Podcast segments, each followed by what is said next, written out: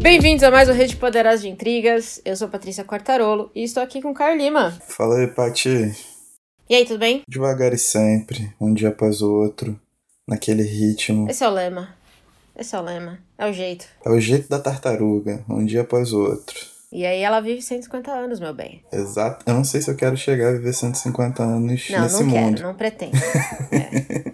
Não pretendo. Mas, mas já ajuda, né? Não pretendo também antecipar a minha ida, né? Exato, é isso aí. Hoje a gente vai falar de um livraço, depois de uma, de uma passadinha ali pelas Arábias, Israel, a gente chega na África. Chegamos na África. Pra quem está nos ouvindo e não sabe, a gente tem feito esses meses meio temáticos, né, Caio? Acho que a gente pode dizer que eles são suavemente temáticos. É, eles são isso. uma volta ao mundo, né? Tipo, a gente dividiu umas 10 regiões, assim, que a gente acha que, que valem a pena e estamos tocando barco. É isso aí. Então, a gente definiu tudo isso no final do ano passado. Postei esses dias lá no nosso no Instagram do Rede Poderosa, pra quem tem interesse, um um negocinho super simples de como funciona o nosso processo, pra vocês entenderem que a gente não decide um livro de uma semana pra outra. É muito raro isso acontecer. Aliás, acho que isso aconteceu com o lançamento de Terra Americana só, né? Que a gente que o livro saiu, a gente falou, vamos falar dele por causa das tretas. Sim. E aí a gente leu e gravou, foi muito. Esse acho que foi o processo mais rápido que a gente já fez, né, até agora. Foi o mais rápido, mas só foi possível também porque a gente conseguiu se organizar minimamente, né? É, verdade. Parabéns pra nós, a gente tá igual a Anitta. Parabéns pra mim. Eu agradeço a mim pela perseverança, por não desistir nunca. Excelente. Referências. Hoje a gente vai falar do cidadã de segunda classe da nigeriana Bushi Emecheta, certo? Ela mesma, a braba. É ela mesma. Foi lançado aqui no Brasil em 2019 pela Dublinense, mas originalmente foi lançado em 1974. Demorou um pouquinho, né, pra chegar aqui. Nossa senhora. Um pouquinho. Foi traduzido pela Heloísa Jan, direto do inglês. Caio, conta pra gente sobre o que é cidadã de segunda classe. Cara, Cidadã de Segunda Classe, ele conta a história da Ada, que é uma menina nigeriana, muito descolada. Ela já tinha uma vontade de tocar a própria vida, muito estudiosa, porém presa a regras fixas da sua comunidade, né? Uhum. Então ela se casa muito nova com um rapaz chamado Francis e depois vai encontrá-lo na Inglaterra, né? O Francis que já estava se formando em direito e vai constituir sua vida de uma esposa com um homem nigeriano na Inglaterra e ali passa por todas as dificuldades possíveis em relação à raça, gênero, em relação Uhum. à à questão migrante e cara, que vida, viu? Pois é. Que vida, eu Que acho luta. que eu acho que daqui pra frente a gente vai destrinchando como sinopse já tá valendo. A luta dela, na verdade, começa já, né, na aldeia, quando ela sonha ir pra escola, mas os pais decidem que o irmão vai pra escola. Porque o irmão vai passar o nome da família. E a menina vai ser nada mais do que a esposa de alguém. Exatamente. Então ela já, ela já tem, ela tem muita ciência disso, né? É, Ela tem muita clareza do papel dela e de como ir, ir para a escola quebraria alguns paradigmas na sociedade deles. Ela é, ela é Igbo, Isso. na Nigéria, né? E ela quer quebrar, né? Tipo, Uhum. É, isso é muito forte. exatamente. Ela se coloca numa condição de que ela tem o desejo por uma carreira. Primeiro, né, por um ensino, ela quer ir ao colégio, ela quer estar no ambiente escolar. E ela acaba, tipo, levando isso pro resto da vida dela, até o final do livro, quando ela tá com 23, 24 anos ali. Mas é uma constante, é uma tônica. Desde cedo ela já vê presente esse instinto de, tipo, querer estar no meio do que se convenciona como conhecimento, né? Ela quer aprender muito, ela tem muito essa fome de aprendizado. Mesmo muito nova, né? Ela já aprende que às vezes ela precisa tapear os adultos para conseguir o que ela quer. Então ela consegue ir pra escola e, e eu achei fantástico o racional da aldeia que foi: ah, pelo menos se ela souber ler e escrever, ela vai ter chances de ter um dote maior. E foi o único motivo pelo qual mandaram ela pra escola. Exato, tipo, não sem algumas objeções, né? Principalmente por parte da Isso. família do, do futuro esposo, que teria que pagar um É. dote maior. A educação para as meninas, então, era assim, só se, era um investimento para receber um dote maior e não necessariamente para ela pensar em carreira, nada disso, porque uma vez que ela casasse e tivesse filhos, ela ia ser mãe e esposa e acabou. Exatamente. Ela só saberia ler e escrever.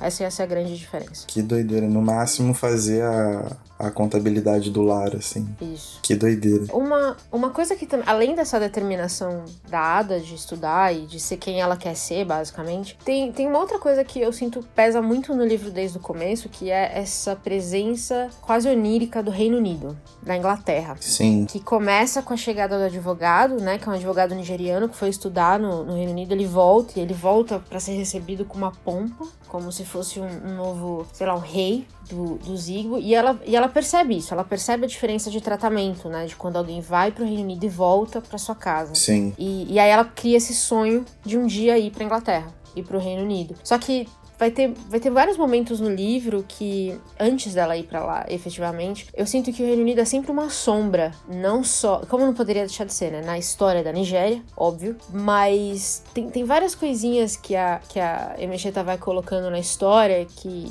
deixa muito claro como o ressentimento possível da população, que ao mesmo tempo né, que se ressente, também admira a cultura inglesa. Justo falar isso? É justo, né, cara? Porque principalmente nos anos 70, onde você tem uma vasta propaganda né, de, de, de uma Europa que fertiliza ideais mais menos. Violentos em relação a questões colonizadoras, né? Tipo, uhum. existe uma propaganda formada para isso, apesar da violência do colonizador ser extremamente latente. Essa questão da migrância era uma oportunidade dada a poucos, né? Então seriam poucos escolhidos que teriam a capacidade de ser, estar inseridos em, so, em sociedade ocidental, uhum. a sociedade colonizadora, e com certeza estando lá eles teriam adquirido conhecimento para dar em retorno à própria comunidade. Essa questão da migrância é até bom, porque foi um assunto muito recente. A gente até tratou aqui no comecinho do podcast sobre como a questão em poucas décadas, assim, essa questão da migrância mudou, né? Que ela vira, uhum. tipo, nos anos 70 ela é uma oportunidade, anos 60, 70 ela é uma grande oportunidade. E como você vê hoje que a situação já tá tão catastrófica que ela vira a única alternativa. Não é mais uma opção. Você não né? tem mais uma opção. Você migra ou você vai viver num, num solo condenado à guerra, condenado a diversas mazelas. Mas eu acho que tem muito isso, né? Tipo, ela tinha o desejo pelo conhecimento, ela tinha o desejo por aplicar aquele conhecimento que significa né, ela tornar-se autônoma, o que seria impensável dado ao contexto que ela entrega durante o livro. E essa sombra do colonizador sempre paira, né? É uma, é uma coisa bastante paradoxal, assim. Você tem a raiva, porém você sabe que lá tem todo o instrumental para você voltar e, e, e, aplicar no seu, no seu próprio lugar. Então, tipo, é uma relação bastante difícil de, de explicar, mas que a Bush uhum. ela deixa isso muito latente ela consegue trabalhar isso muito bem através da Ada e consegue entregar isso através do próprio desafio que a Ada faz às instituições que ela está presa, mesmo que ela não consiga exatamente se livrar dessas instituições, né? A gente sabe ao longo da história que ela acaba se casando mesmo e sofre muito no processo. Você já assistiu algum stand-up do Trevor Noah? Eu tô, já já estamos saindo pela tangente, mas você já assistiu algum stand-up do Trevor Noah? Não, cara, não assisti. Ele tem dois especiais na Netflix e tem alguns coisas, algumas, alguns vídeos no YouTube. Eu não lembro exatamente onde tá esse específico, mas ele tava falando, ele tem um, um, um vídeo sobre colonização, porque ele é sul-africano. E, e, aí ele fala que quando ele chegou na Inglaterra, é, o, o vídeo todo, eu não vou. Eu não, obviamente não vou contar com a mesma com a mesma destreza. Mas o, o, engraçado é que ele fala que ele chega na Inglaterra e aí todo mundo olha para ele com cara torta e tudo mais. E a resposta basicamente é assim: Cara, foi você que foi lá me falar que isso aqui é bom. Eu vim ver. E, e, a sensação que eu tenho da Ada, quando ela falava muito disso, de ir pro Reino Unido, ela, ela achava que o Reino Unido ia livrar ela das amarras que ela tinha. Que eu acho que ela inconscientemente sabia que existiam, mas não era tão claro ainda. Então, esse papel de esposa, por exemplo. Porque ela não era, né? Quando ela, mesmo quando ela bateu seus 16, 17 anos para casar, ela não era uma nigeriana igual, igual às demais, né? Ela já trabalhava, ela conseguiu a carreira, seguiu estudando, o máximo que ela pôde. E aí ela conseguiu um emprego onde ela basicamente ganhava mais do que a maioria das pessoas. Sim. Então ela já, quando ela eu fico pensando assim, quando ela pensava no Reino Unido, a impressão que me dava, ou a construção da Mecheta, era que a Ada olhava para aquele mundo e falava assim, cara, aquela sociedade, aquela organização, aquela estruturação vai me permitir me livrar de algumas amarras. E aí foi que eu comecei a questionar as amarras sociais que a gente carrega com a gente. Sim, claro. Porque ela casa com o Francis, como você falou, que era um bundão. Pior que o homem baunilha. É, bem pior, porque né, o homem baunilha é inofensivo, conforme já, já determinamos. É o homem que não faz nada, não fede, não cheira, nada, não sai nada dali. Mas o Francis começou assim, né? Ele começa um estudante de contabilidade. Sim. Só. Extremamente apagado. Inclusive a Ada meio que chega a falar que, tipo, beleza, já que eu vou casar, mas eu vou meio que dominá-lo, tá ligado? Tipo, Uhum. vou passar por cima dele e vou fazer o que eu quiser. E isso dá certo enquanto eles estão no contexto da Nigéria. Isso. Né? Porque ela ganha mais do que ele, ela paga a educação dele, ela basicamente sustenta a família dele e a dela. Exatamente. Né, as- os filhos que eles já tiveram, nessa época que eles já tinham dois. Acho que antes dos 20 anos ela já tinha dois filhos, né? Já tinha dois filhos. E ela basicamente sustenta todo mundo. Então, nesse conceito, ela realmente tem, tem algum poder. E aí ele vai pro Reino Unido pra estudar, conseguem fazer todo o trâmite, ela gasta uma fortuna, e aí todo mês ela manda um dinheirinho pra ele, enquanto ela ainda vai guardando pra ela e as crianças também poderem encontrá-lo lá. Que demora o quê? Acho que um ano e pouco, mais ou menos. E aí ela chega no Reino Unido. E aí as coisas mudam. Aí ela vê que nem tudo é como ela imaginava. Pois é. Cara, que, que caída do cavalo, brother. Esse Foi feio. livro é uma série de caídas de cavalo que, pela madrugada. É, é, acho que é uma boa forma de, res- de resumir mesmo. Tudo que ela queria, ou tudo que ela sonhou, acabou virando outra coisa. É, porque, além de tudo, o Francis se torna um cara completamente agressivo pela frustração, Uhum. né? Ele tá numa sociedade que agora dita rumos completamente diferentes para as funções matrimoniais, e você, querendo ou não, vai viver de acordo com aquela sociedade. Ele se. Ele fica recluso, não consegue passar nos concursos a que se propõe a fazer e Uhum. desconta sua frustração na esposa e nos filhos, basicamente, mas muito mais na esposa, na Ada. E, cara, ela vê que uma mulher negra, né, um casal negro, mas particularmente uma mulher negra numa sociedade europeia, é uma parada completamente fora de esquadro. Ela é um peixe fora d'água. Nada. Nada, uma cidadã de segunda classe. Ela, eles vão morar no meio, como se fosse um. é, não é uma favela. É como se fosse uma coab, é- né? Isso, como se fosse uma coab de muito, muitas famílias nigerianas, né? Muitas famílias que foram tentar a mesma coisa que eles. Exato. E, e o que me afligiu muito foi assim que ela chegou, já na primeira cena do encontro com o Francis, quando eles chegam na casa, que ela não gosta da casa, do apartamento, porque é apertado, acho que é um quarto, com o banheiro fora. E ela não tá acostumada com isso, porque na Nigéria, obviamente, ela conseguiu, por meio do trabalho dela, um nível de, de vida razoavelmente bom. Então ela já teve o primeiro baque. E aí, quando ela reclama, ela, ela conta que ele levanta a mão, mas não faz nada. Mas ali tá a chavinha que vira. É, né? Porque essa foi a última vez que ele levantou a mão e não fez nada. Ele se apropria da violência como forma de externalizar todo o fracasso que ele sentia. E isso arrebentou pro lado da Ada, mano. Aí são sucessivos. É tipo uma história muito, muito forte de, de sucessivas agressões, né? Continuadas sem motivo nenhum, basicamente. Uma parada realmente pesada. E ele, ele tenta controlar, ele contenta, né? Mas é, tipo, aparentemente a Ada é muito difícil de ser controlada. Mas ele tenta controlá-la de duas maneiras. Uma é com a violência e a outra com a religião, É, né? Usando muito o discurso de o seu papel num casamento é tal, tal, tal, tal, tal. E às vezes dá certo, às vezes não dá certo. religião aí sempre é uma pra moderar as relações, né? Pois é. Mas a Ada, ela é muito. Eu não sei se a Bush era assim, nessa própria altura. Era assim porque a gente sabe que tem muito aqui que é a vida dela, experiência dela. Mas a Ada me parece muito avançada em várias coisas. É, Aquela questão, quando ela decide, depois de ter dois filhos, ela decide: não quero mais filho. Eu quero. A gente precisa construir uma vida, eu preciso ter uma carreira, e não dá pra ter uma carreira. Então ela decide que vai buscar um, um anticoncepcional, que é algo que na Nigéria nem se falava, né? Na Nigéria, você engravida quantas vezes Deus quiser. Sim. Essa parte específica do anticoncepcional pra mim foi muito dolorida. Eu acho que eu tava vendo outro dia no Twitter. Você não tem Twitter, né? Você perde umas coisas fenomenais. Ah, não. Mas outro dia é tanta dor de Twitter- cabeça que. É, eu sei. Que uma, uma médica que trabalha no- nos postos de saúde tava contando que chegou uma menina de 23 anos, mais velha do que a Ada era na época, e disse assim que ela sentia muita dor de barriga e ela sentia alguma coisa mexendo já fazia sete meses. E ela tava grávida. E aí começou várias pessoas que trabalhavam em postos compartilhar as notícias. Então, por exemplo, uma pessoa fala assim que deu pílula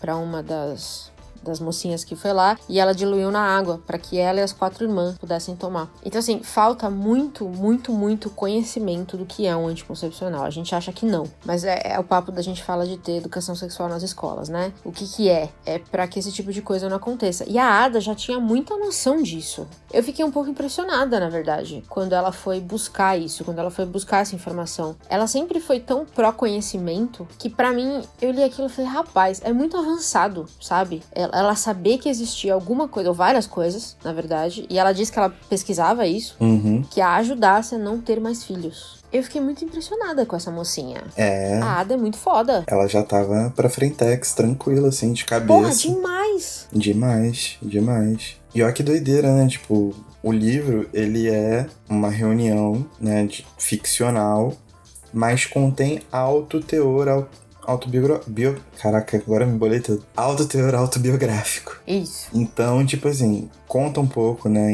a Bush pegou a própria história e inseriu em partes do que seria a história da Ada. Uhum. É maneiro ver que com esse livro sendo publicado em 1974, a, a própria Bush já estava pensando no que seria dito para as gerações, para a própria geração dela Uhum. e para gerações seguintes. Sacou? Tipo, a gente leu em 2019, veio pra cá em 2019, a gente tá impressionado em 2019, mas a própria Bush, se a gente for transferir, né, fazer essa transposição de papel entre Ada e, e Bush, entre criador e criatura ali, no objeto ficcional, você vê que a, a Bush tava tentando fazer um tipo de literatura que colocasse uma personagem que, mesmo passando por tudo que passava, tinha consciência do que deveria ser feito. O que não significa que ela conseguiu fazer tudo. A gente acompanha que a vida dela, até o final do livro, é bem sofrida. Bem sofrida de verdade. Mas a Ada é uma mulher que tinha consciência do que tem que ser feito. E esperava apenas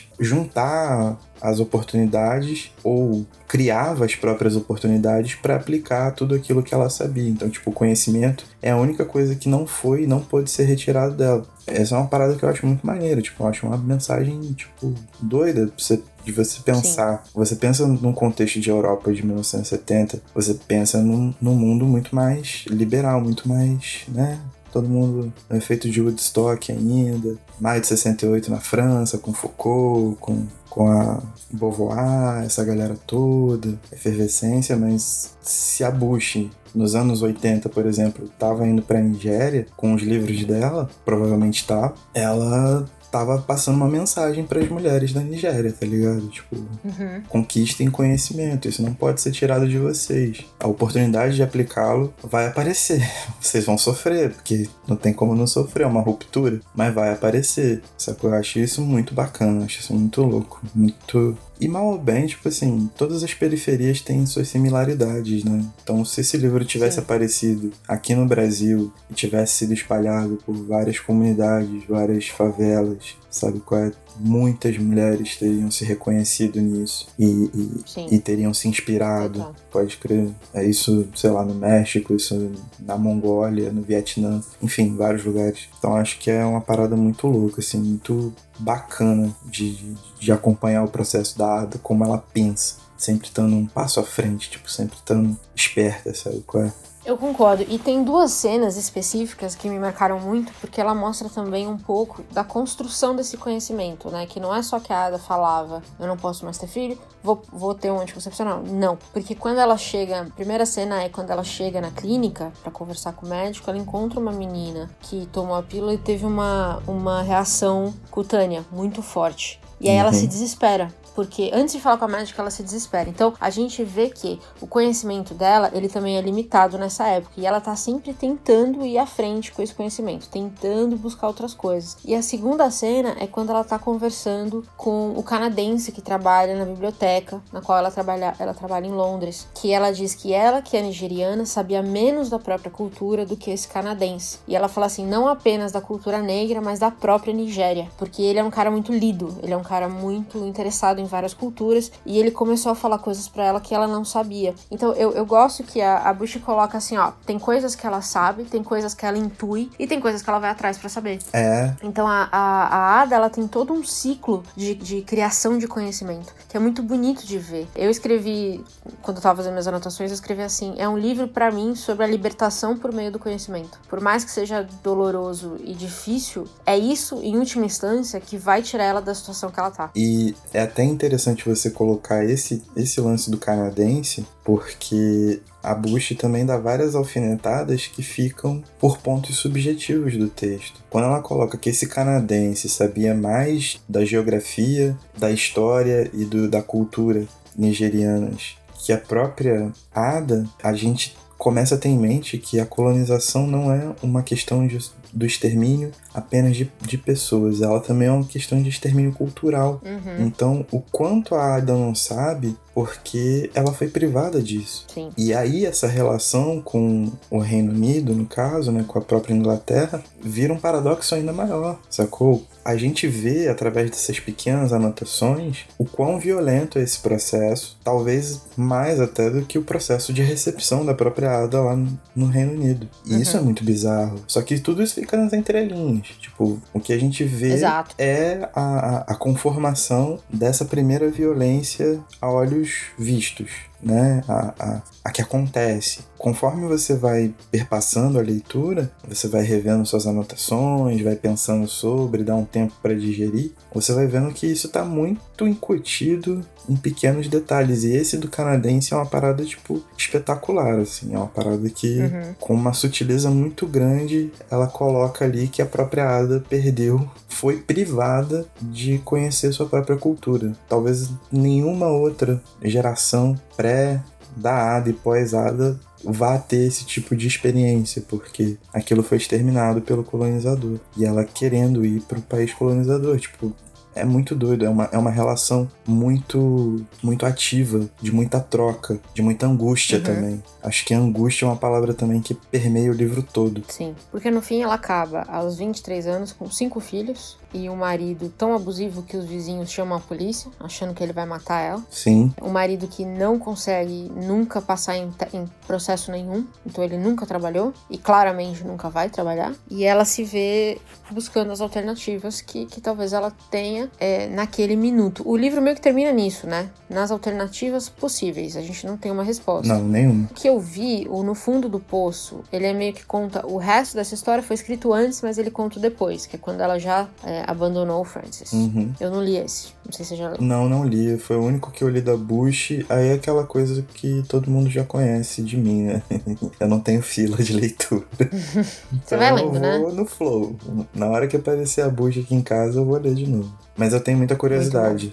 Muita curiosidade. A autora em si, a gente falou muito, né? Que tem muito da vida dela aqui no, no livro, nesse enredo todo aqui. Tem muita coisa da vida dela. Quando ela morreu em 2015, não faz tanto tempo assim. Eu fui. 2017. Eu fui procurar o, o obituário dela, escrito pelo Guardian, que é o, o maior jornal do Reino Unido. E, e é muito bonito o obituário. Primeiro, ela em pouco tempo da publicação dos livros se tornou uma referência na comunidade britânica, na comunidade literária britânica, por exemplo. Os livros dela hoje são lidos ou já foram adicionados no currículo escolar, então é bem, é bem forte. é, o que ela criou ali, acho que diz muito até para o próprio Reino Unido sobre como eles conduziram a história. Sim, Então, você tem um, um livro seu como uma, uma negra imigrante pobre que chega num país assim sem nada, basicamente, e daqui, daqui dali uns anos você, seus livros estão no currículo escolar, é um negócio do cacete. Eu fiquei, eu fiquei muito, muito impressionada e também em 2005 ela recebeu a medalha da Ordem do Império Britânico, que é entregue só para aqueles que fazem as grandes contribuições à artes e ciências. Então assim, é muito, é muito restrito o público. Então, é muito interessante o impacto que ela teve na comunidade britânica e o quanto demorou para ela chegar aqui. sim. Isso ficou na minha cabeça depois. E ela tem uma obra muito grande. Não são apenas os três livros que a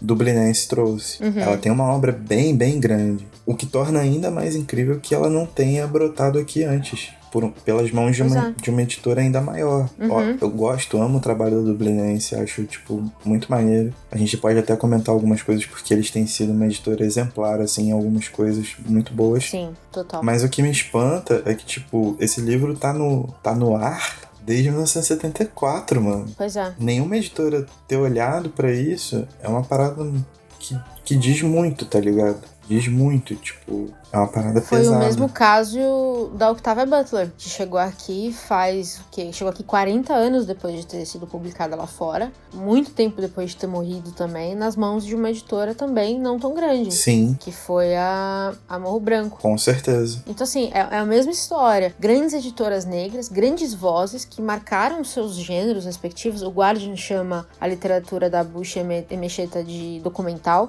que eu achei fantástico. Mulheres que marcaram muitos gêneros para, para os quais escreviam, né? As duas, acho que são grandes exemplos disso. Só chegaram agora, muito recente, e por meio de duas editoras menores. Dá muito pra gente conversar, muito pano pra manga sobre o estado do nosso, do nosso setor livreiro, né? Dá e pode fazer a gente pensar numa que questão ainda mais grave. Se duas mulheres pretas que escreveram coisas há 40 anos atrás só chegaram no nosso mercado agora por editoras pequenas, imagina o tanto de mulher preta que escreve que não está invisibilizada. Brasileira. É exatamente isso. Essa busca constante pelo best-seller é um problema por si só, óbvio, porque durante muitos anos privou a gente de vozes que foram best-sellers muito tempo atrás, talvez, e hoje talvez não sejam mais, mas são vozes significativas. Apesar de que, acho que você tem toda a razão, a Dublinense tem sido uma editora que eu tô acompanhando já faz um tempo, e eu acho que nessa quarentena, especificamente, que eu acho que é quando a gente pôde ver as pequenas editoras fazerem coisas completamente diferentes, a Dublinense foi uma das que eu fiquei muito impressionada com o trabalho deles. E foi assim que eu cheguei na Bucha Mecheta, porque eles fizeram aquela promoção. Já comentei com você. Uhum. Tudo que você comprasse num tal momento. Agora é todos os livros até o final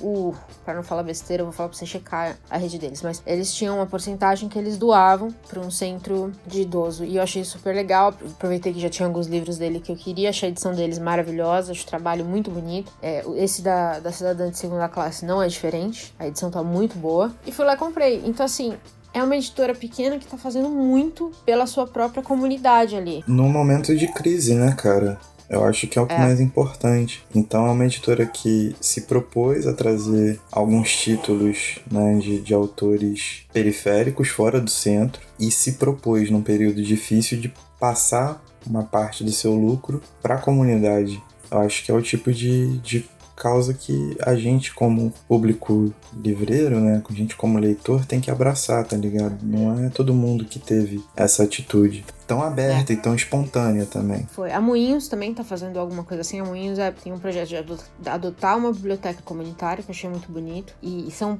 movimentações que eu vejo só nas pequenas editoras. Eu não vi uma grande editora fazer algo assim ainda. Estamos de olho. Estamos de olho e também, assim, obviamente, temos que incentivar editoras independentes principalmente as que não têm um capital privado forte por trás, né? A gente uhum. sabe que a Companhia das Letras faz parte do grupo da Penguin americana, né? Outras editoras têm um financiamento forte por trás e acaba que vai esmagando, principalmente em tempos assim de crise, vai esmagando essas editoras independentes. Então a gente sabe que tem que, que manter o olhar bem atento sobre essas editoras menores que urram para publicar, que fazem essa parada toda. Mas é sempre muito melhor ver quando essas editoras elas estão envolvidas com a comunidade, sacou? Que é quando não é só o retorno financeiro, essa é uma parte, né, uma parte talvez mais quantificável, mas o quanto essas editoras estão abertas para fazer parte da comunidade em si, tá ligado? De, do catálogo escolhido, da curadoria dos títulos que publica, as ações que fomenta, ao tipo de marketing que faz para uhum. se aproximar dos leitores. Tudo isso é você criar uma comunidade, você tá envolvido. Me corrija se eu estiver errado, Paty, que eu não trabalho com isso. Mas é mais ou menos como eu entendo esse tipo de coisa. Não, eu acho que, eu acho que sim, eu acho que nesse ponto elas são,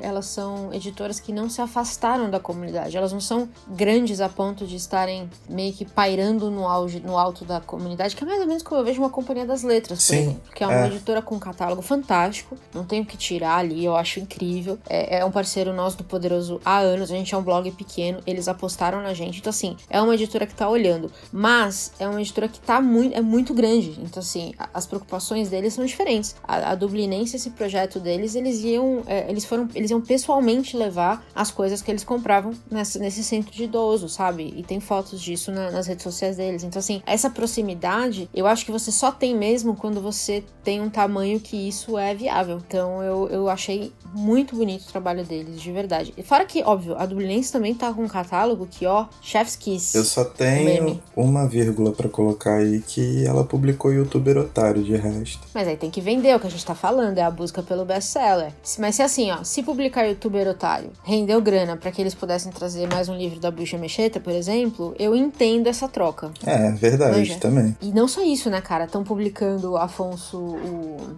Qual foi que eu acabei de ler? Afonso Cruz. Cara, todo dia. É, Vamos comprar um poeta. Que é maravilhoso estão é, publicando a Sandra Carneiros, que foi aquela que a gente citou, a que fez o blurb do Terra Americana. Foi, sim. Estão publicando ela agora, que é um clássico da literatura latina nos Estados Unidos. Então, assim, eles estão trazendo um catálogo fora da curva, eu acho, com uma qualidade de edição muito boa. E sem tirar nem pôr, tudo que eu comprei deles até agora tem sido, assim, edições primorosas, bonitas mesmo, bem feitas. Então, assim, beleza, se isso tudo me custou um livro de youtuber babaca, eu aceito por enquanto. eles têm publicados também eu acho que é um livro que é muito importante de uma moçambicana, O Alegre Canto da Perdiz, da Paula Chiziane. É tipo um romance hum. formador da literatura moçambicana. Se eu não me engano é isso, eu posso estar enganado porque eu com título e nome sou meio complicado, mas é, é, tipo uma baita publicação, um baita tiro no alvo deles, assim. Muito bom, muito bom. Muito bom. Acho que com isso não precisamos dizer que as pessoas devem ler Bucha Mecheta. Ah, demais, cara. Eu acho que. Né? Tá dado. Fenomenal. Tipo,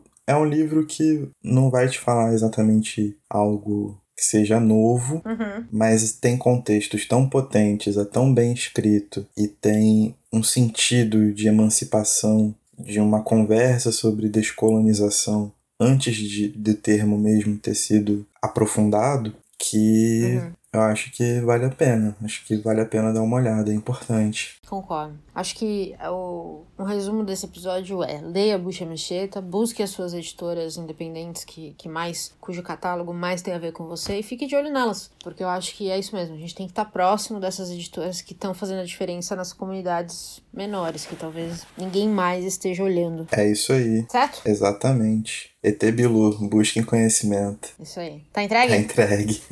Tchau. Tchau. Nossa equipe também registrou imagens do suposto alienígena. É noite. No escuro, ouvimos o que seria a voz de Bilu.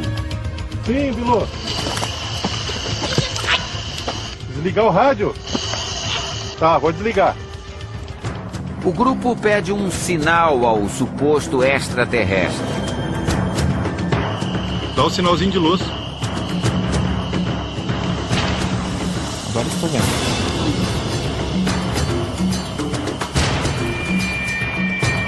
Nosso cinegrafista mostra o momento em que Bilu dá um salto para frente. Da cabeça, né? Várias vezes, os integrantes do projeto pedem que a nossa equipe não ligue qualquer tipo de iluminação.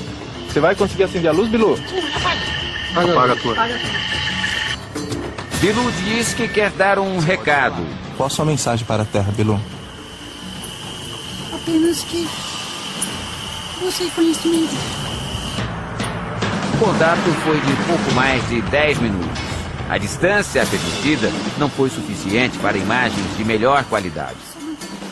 Bilu diz que está cansado e desaparece na escuridão.